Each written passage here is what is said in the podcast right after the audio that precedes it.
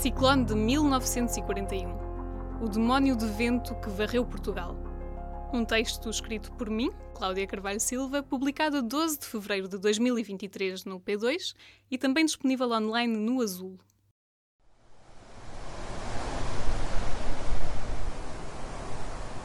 A única memória que Rosária tem do pai é do dia do ciclone. Lembra-se dos gritos das mulheres em seu redor, de mexerem nos bolsos do corpo já sem vida e de lá tirarem um punhado de laranjas. Joaquim do Simplício apanhara-as ao longo do caminho de cinco horas que percorreu a pé, na fúria do vendaval. Ao chegar ao alto da aldeia da Gralheira de Montemuro, acabou arremessado pelo vento, quando já estava exausto da travessia. A poucos passos de casa, o seu corpo ficou coberto de neve. Ali ficou com as laranjas que tinha trazido, conta-nos Rosária, que na altura tinha três anos. Ele trazia laranjas para nos dar a nós, diz a filha mais nova, referindo-se a si e ao seu irmão Porfírio. Nunca as comemos. As mãos, calejadas da idade e da vida de trabalho, acariciam a bengala que traz consigo. É isso que me lembro do meu pai, não me lembro mais nadinha. Naquele dia o tempo já estava voltado. Sentada num banco de granito, numa tarde de fevereiro, ao sol, Rosária veste preto da cabeça aos pés e vai-se aconchegando para não sentir tanto o frio. Está acompanhada por pessoas da aldeia e por um gato que ali foi abandonado, que se enrosca nas pernas e não sai da sua beira. Com o olhar pousado na serra, recorda o dia em que o vento lhe roubou o pai. Joaquim do Simplício tinha ido a pé com um grupo de homens para um julgamento em Sinfãs, por serem testemunhas no negócio de uma vaca. Depois, o tempo virou para pior. Mas a mãe de Rosária, Maria do Céu, estava tranquila.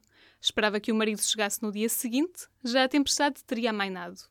Só que o julgamento foi adiado e os homens quiseram voltar à terra, apesar de o caminho pedregoso estar coberto de neve e de gelo.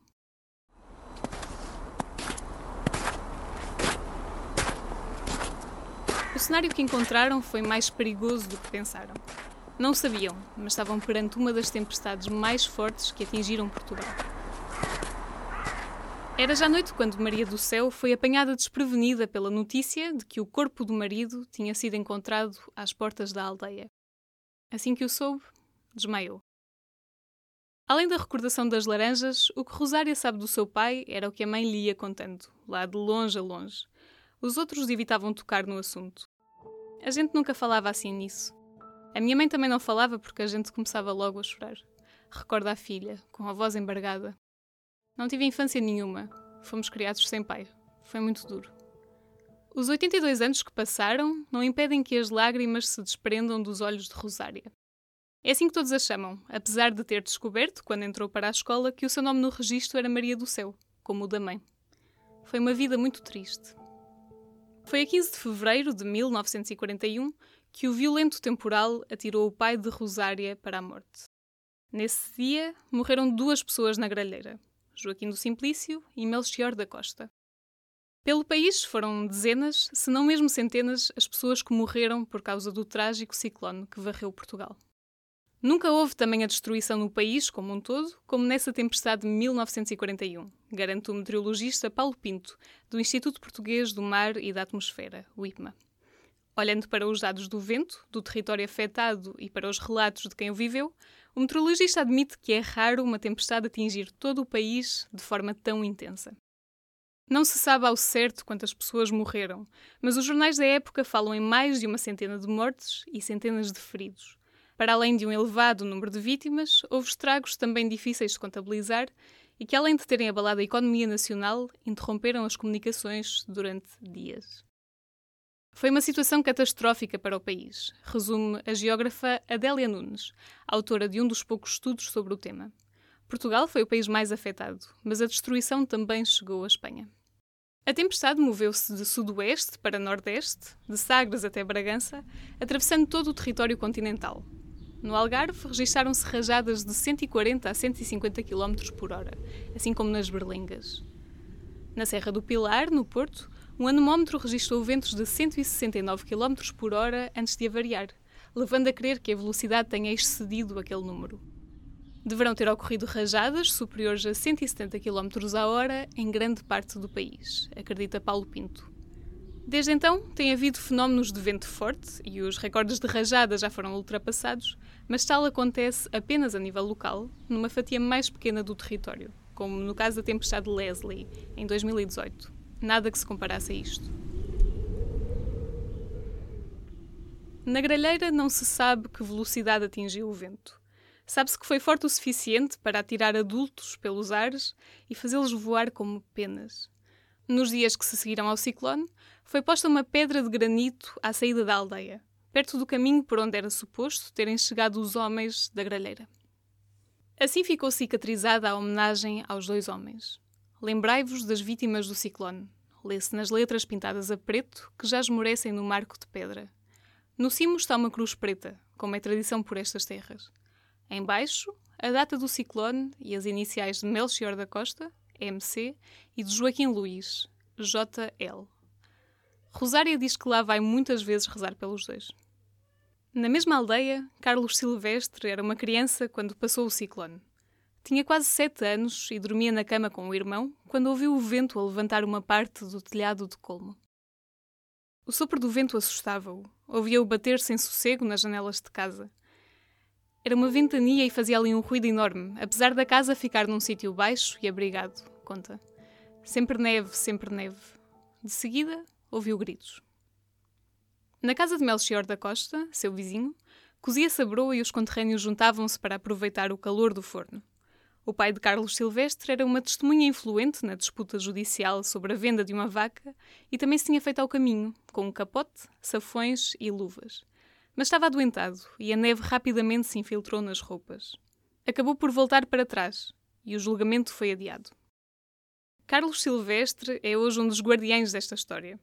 Para explicar como viveram aquela noite do temporal bravo, leva-nos até ao topo da serra, a cerca de 1100 metros de altura, onde os infelizes foram empurrados pelo vento. O vento gélido e a neve que se acumulava no caminho irregular dificultavam a travessia. Dos cinco homens que regressaram a pé, um deles conseguiu passar a custo por um pontão e dar o alerta dos infortúnios em que se encontravam os outros. Os outros dois rapazes do grupo eram os mais novos, irmãos, e também foram atirados pelo vento. Conta-se desde então que se abraçaram e tiveram a sorte de aterrar mais perto da aldeia. Ainda ouviram os gritos dos dois homens mais velhos, que acabariam por morrer, mas não tiveram força para se levantar. Quando encontraram os dois irmãos, não diziam nada direito. Não tardou a que vários homens acorressem e seguissem as pegadas dos desaparecidos na neve, encontrando os objetos abandonados pelo caminho. Tanta era a força do vento que os lampiões se apagavam. Valeu aos socorristas a única lanterna elétrica que havia na povoação. Foi assim que encontraram o primeiro corpo. Ao tirarem a neve, perceberam que era Joaquim do Simplício. O corpo de Melchior da Costa só foi descoberto no dia seguinte. Foram vítimas do inverno, escreveu Carlos Silvestre no livro Gralheira de Montemuro, onde relata a intempérie. Aquela noite parecia o fim do mundo, descreve, e o que mais angustiava os corações daquela gente era saber que os homens estavam a morrer ali a dois passos, sem poderem ir em seu auxílio. Em 1941 não havia ali estradas, e a povoação da Gralheira vivia isolada no seu reduto, entre Castro Daire e Sinfães. Quem ali nascia, ali morria, conta Carlos Silvestre. Agora há estradas ladeadas por giestas e penedos de granito, e o gelo perdura nas beiras em que o sol não toca. Quando havia semanas de neve, os caminhos gelavam e nem o carteiro aparecia durante dias. O isolamento causado pelo ciclone foi ainda maior, com as comunicações interrompidas por todo o território e com centenas de estradas intransitáveis, só no dia 21 de fevereiro chegava a notícia da morte destes dois homens da gralheira aos jornais. Era uma das centenas de notícias sobre o ciclone que permeavam as páginas dos periódicos no segundo mês de 1941. As mortes e destruição espalharam-se pelo país ao sabor do vento. A 17 de fevereiro, o Diário de Notícias falava já em 78 mortos, 20 deles em Lisboa e de centenas de feridos. Só no Tejo havia cerca de 40 mortes. No Jornal de Notícias do dia seguinte, dava-se conta de mais de uma centena de mortes causadas pelo ciclone. São raras as terras do continente que a fúria do vendaval não atingiu profundamente, lê-se no diário O Século de 19 de fevereiro. Na imprensa da época, os efeitos do temporal eram evidentes e ocuparam as primeiras páginas durante semanas. O ciclone assumiu proporções trágicas e tinha sido assolador e apavorante, contava o 1 de janeiro. O temporal teve uma fúria diabólica. O Diário de Lisboa dizia que a capital tinha sido açoitada por um vento ciclónico de extraordinária violência. No século, lia-se sobre o dia horrível de pavor, de desolação, de angústia e de tragédia. Milhares de árvores foram derrubadas e chegaram a ser apresentadas na imprensa como uma das grandes vítimas do temporal. O ciclone desfez o sustento de muitas famílias num país predominantemente agrícola. Dezenas de pessoas foram parar aos hospitais com ferimentos causados pela queda de chaminés, telhas, árvores ou tabuletas. Outras tantas ficaram feridas por terem sido atiradas ao chão pelo vento. Pelo que se lê nos jornais dos dias seguintes, houve pessoas socorridas que acabaram por não resistir aos ferimentos. As mortes ascenderam às dezenas, possivelmente centenas. Dois rapazes que trabalhavam numa olaria em Lisboa morreram depois de terem ficado soterrados pelos escombros de um palheiro. Em Évora, duas chaminés caíram e mataram uma menina de 4 anos e um bombeiro voluntário. Na região de Aveiro, onde até o sal das salinas desapareceu com o vento, morreram três rapazes, uma mulher e uma criança. Foram ainda encontrados os cadáveres de três moliceiros dentro de dois barcos que se afundaram. Os jornais da época mostram que a população viveu momentos de horror. No Barreiro, o vento e a subida das águas assustavam quem lá morava e uma criança morreu depois de ter sido atingida pelo desabamento de um muro. Perto de Via Longa, uma menina de 18 meses morreu quando a casa dos seus pais desabou. No Montijo morreram quatro pessoas afogadas e houve cinco mortes em Setúbal. Em Abrantes, o vento arrancou 200 mil árvores e morreram afogados um barqueiro, a sua mulher e dois filhos. Nos Arrozais de Alcácer do Sal, morreram oito pessoas afogadas nas cheias. Centenas de barcos ficaram destruídos por todo o país, com 70 pescadores feridos em Sesimbra. De outro igual não guardam memória os velhos homens do mar, afeitos dos perigos da tempestade e acostumados a lidar com a morte. Lê-se no Diário de Notícias de 17 de fevereiro de 1941. Perto de Hermesinde, a queda de um enorme pinheiro causou a morte a três passageiros de um comboio, parado por causa de árvores caídas nos caminhos de ferro. Várias fragatas e navios afundaram-se na região de Lisboa e os gritos de desespero ouviram-se em terra, contou o Diário de Lisboa. Para o século, este foi o maior temporal de que há memória. 82 anos envolvidos, o diagnóstico ainda é certeiro. Esta tempestade de vento não seria hoje considerada um ciclone. O termo que antigamente os nossos antepassados davam a este tipo de fenómenos era ciclone, mas ele não tem nada a ver com o conceito que temos atualmente, explica o meteorologista Paulo Pinto. À luz dos conceitos hoje usados, a intempérie de 1941 foi uma tempestade extratropical com características muito especiais que produziram ventos extraordinariamente fortes.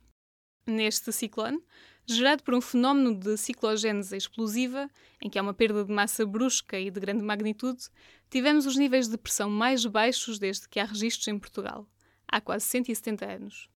O valor mais baixo da pressão atmosférica atingido nessa altura foi um valor recorde, aponta Paulo Pinto. Ainda hoje não foi ultrapassado. A pressão baixa e os ventos fortes tornaram a tempestade demolidora, e o facto de ter afetado quase todo o país é inédito. Ainda assim, há poucos dados sobre o ciclone de 1941.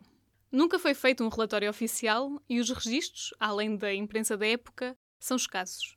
A razão? Diz-se que temos uma memória de catástrofe muito reduzida. Tendemos a esquecer as catástrofes se não forem recorrentes, explica Adélia Nunes, da Universidade de Coimbra. O estudo feito por esta geógrafa refere que os prejuízos no país foram avaliados em cerca de um milhão de contos, o que na altura correspondia à metade do orçamento de Portugal. Hoje, os prejuízos rondariam os 5 mil milhões de euros. No livro Esteiros, de 1941, Soeiro Pereira Gomes escreve: As cheias cobriram de água os olhos dos camponeses. Perdidas as margens, o rio fez-se mar, mar de aflições. Alhandra foi um dos lugares mais fustigados pelo temporal. Nas águas do Tejo que banham a vila, perto de Vila Franca de Xira, morreram dezenas de adultos e crianças no dia do ciclone. Quase como se fosse um prenúncio, o dia de sábado tinha amanhecido com nuvens negras, rajadas fortes e chuva. As cheias não eram raras naquela zona, e o dever do trabalho falava mais alto. O pior de tudo era o vento. diz João Luís Rodrigues, mais conhecido pela alcunha de Grilo. Tinha quase 11 anos na altura e hoje descreve como a tempestade envolveu as águas, imaginando-a à sua frente. Aquilo era um demónio, filha. Era um demónio, recorda, num lar de Alhandra onde agora vive. João Luís Rodrigues nasceu em Alenquer, mas acabou por ir trabalhar para Alhandra quando ainda era criança, a cartar tijolo. Ganhávamos 25 tostões e levávamos muita porrada, diz-nos, sorrindo. O ritmo que descreve contrasta com o seu passo vagaroso. A vida de trabalho começava cedo para muitas crianças. Além das telhas e da fábrica de cimento, muitos trabalhadores pobres dali e de outras terras ganhavam seu sustento nos mouchões, umas frágeis ilhas no Tejo usadas para fins agrícolas e produção de gado. Os trabalhadores iam de barco para os mouchões e lá ficavam durante dias. No dia do temporal, as águas revoltas impediram que homens, mulheres e crianças saíssem de lá. Muitos nunca chegaram a regressar. A gente estava a ver que morria toda a gente, conta-nos João Grilo. Apesar de na época ser um rapazote, lembra-se ir para o centro da vila ver a água a subir, cada vez com mais medo. Sabiam que havia pessoas do outro lado das águas que não conseguiriam fugir. As famílias em terra firme começaram a juntar-se no cais à espera de quem tinham do outro lado mas logo veio a notícia das mortes. Começaram a chegar barcos carregados com sobreviventes e com corpos sem vida. Vinha um, vinha outro. Lembra-me isso tão bem? Revive João Luís, de 92 anos, nas palavras que saem calmas da sua boca. As mãos levemente pousadas em cima da mesa. Os valados que seguravam as águas nos mouchões rebentaram e deixaram as propriedades submersas. Havia quem se atirasse ao rio para tentar salvar quem perecia nas águas. Milhares de animais também morreram afogados nesta zona. O século de 17 de fevereiro registava 27 mortes nos mouchões e cerca de 200 desaparecidos. Morreram muitos. As pessoas estavam em cima dos palheiros e não tinham socorro nenhum, recorda o ancião. Ficaram presos nos mouchões durante horas ao frio, com fome e com os corpos daqueles que não conseguiram salvar. A 18 de fevereiro de 1941, três dias depois da tragédia, o jornal dava conta da centena de pessoas que foram salvas a muito custo. Um rebocador ia trazendo à Alhandra os mortos e os sobreviventes que, traumatizados, nada diziam conexo. Para os que se salvaram, tinha sido enviada a bordo do rebocador uma provisão de medicamentos, aguardente e café, destinados a reanimar os que se salvassem. Lê-se no século. Houve cadáveres que nunca chegaram a ser identificados por serem de outras regiões do país, quase desconhecidos naquelas paragens. Alguns dos mortos deixaram famílias inteiras por sustentar, como um dos trabalhadores que tinha sete filhos menores.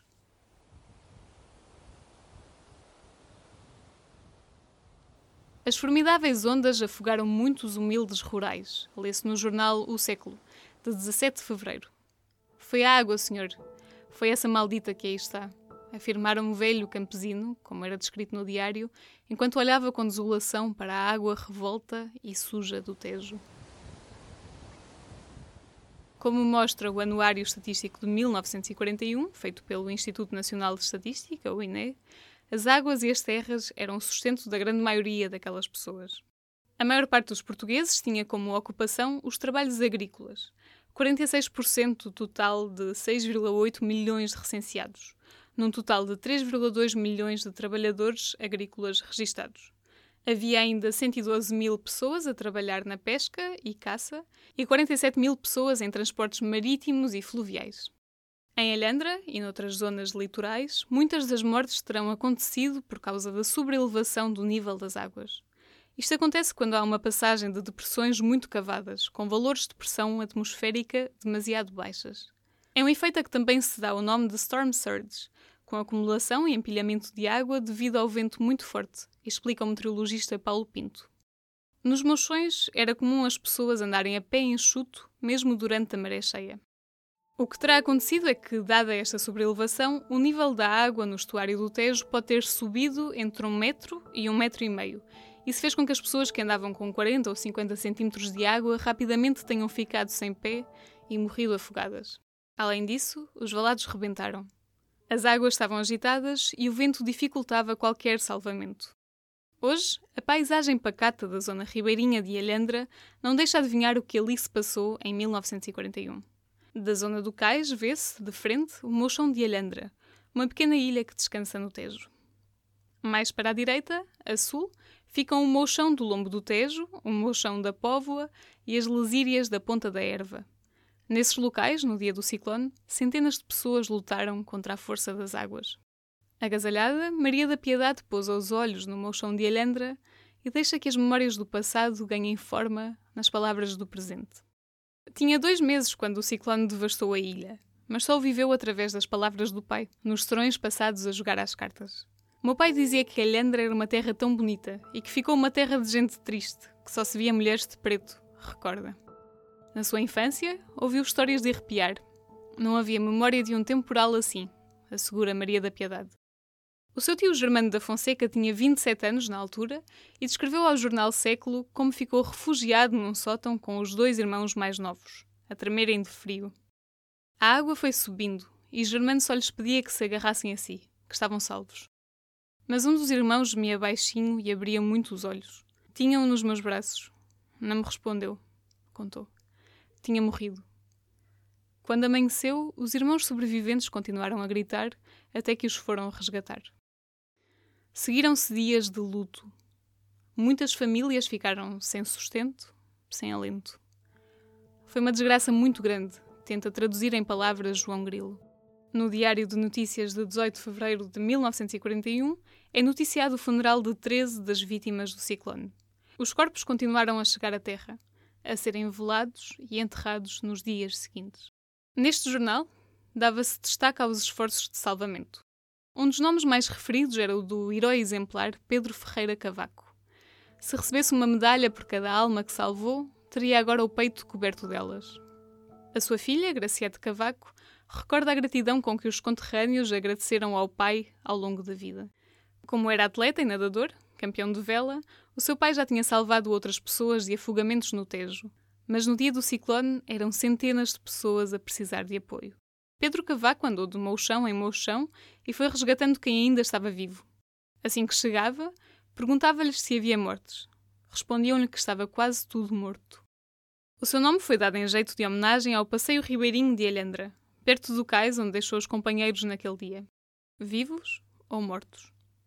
Uma das histórias que mais contava a Graciete era a de uma mulher que estava junto ao cais, insistentemente à espera de notícias sobre o marido e a filha, que estavam num dos mochões.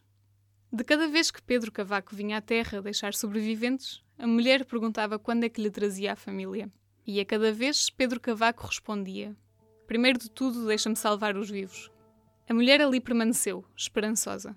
Só quando chegaram os corpos percebeu o significado das suas palavras.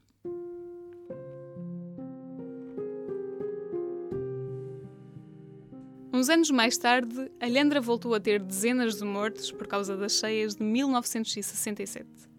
O fenómeno foi mais localizado na região de Lisboa e a nível nacional não houve tanta destruição como em 1941. Ainda que as alterações climáticas não devam agravar as tempestades de vento, a prevenção é a chave. Um temporal semelhante hoje pode ter consequências devastadoras, admite o meteorologista Paulo Pinto não por ser pior, mas por termos mais gente e mais bens em circulação. No caso dos ciclones tropicais, já se sabe que estão a ficar mais intensos do que no passado por causa das alterações climáticas, revela o cientista Filipe Duarte Santos. Quanto às tempestades extratropicais, como esta de 1941, já é mais difícil dizer. A precipitação vai ser cada vez mais intensa. É muito importante que, tanto nas grandes cidades como nas pequenas povoações, haja formas de adaptação a uma maior frequência e intensidade dos eventos meteorológicos extremos, remata o professor universitário. A gestão do território é igualmente essencial. Esta variabilidade climática tem aumentado o número de eventos meteorológicos extremos, mas depois os impactos que têm no território são amplificados pelas más opções em termos de ordenamento, considera a geógrafa Adélia Nunes. Este é um fenómeno que pode acontecer a qualquer altura, diz.